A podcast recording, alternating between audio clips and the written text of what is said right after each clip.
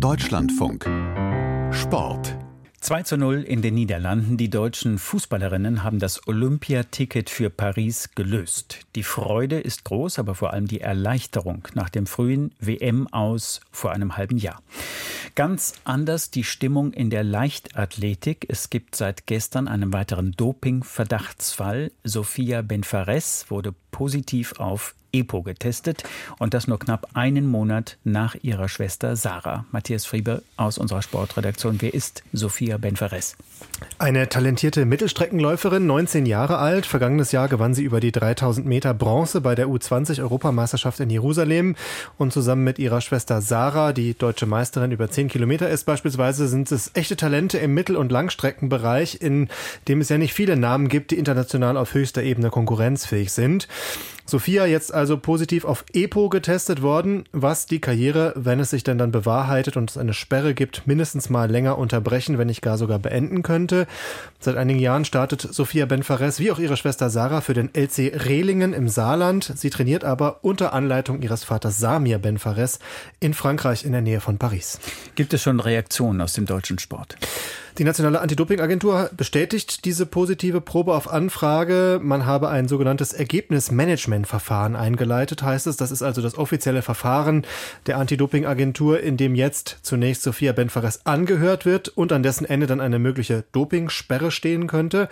Dass es sich um EPO handelt, bestätigte die NADA auch. EPO ist ja durch viele Fälle in Ausdauersportarten, vor allen Dingen im Radsport bekannt, weil es die Produktion von roten Blutkörperchen fördert.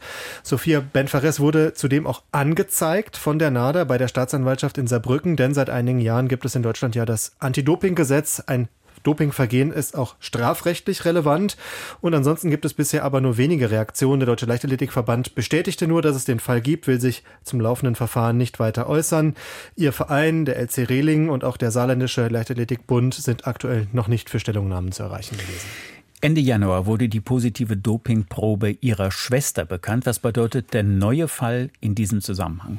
Ja, zunächst einmal zwei positiv getestete Schwestern innerhalb so kurzer Zeit, die denselben Sport machen, am selben Ort von ihrem Vater trainiert werden. Das ist ja erst schon mal bemerkenswert genug. Jetzt kommt aber noch etwas dazu. Samir, der Vater, hatte nach dem Bekanntwerden der Vorwürfe gegen die ältere Schwester, gegen Sarah, in einem französischen Online-Portal sich geäußert und dort gesagt, der erhöhte Testosteronwert, Sarah wurde positiv auf EPO und Testosteron getestet, liege an einer Knochenkrebserkrankung und das sei Teil der Therapie.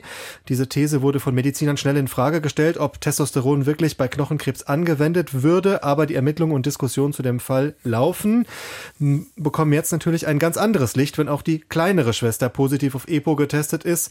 Noch gibt es keine erneute Äußerung der Familie dazu, was den Grund jetzt für den positiven Test der jüngeren Schwester sein könnte und ähm, ob man dann auch weiter zur Theorie der Knochenkrebserkrankung bei der älteren Schwester Sarah hält. Klar ist nur, fünf Monate vor den Sommerspielen in Paris, das wird ja langsam greifbar. Heute Mittag wurde das Olympische Dorf offiziell von Staatspräsident Macron eingeweiht. Gibt es in der deutschen Leichtathletik zwei Dopingverdachtsfälle.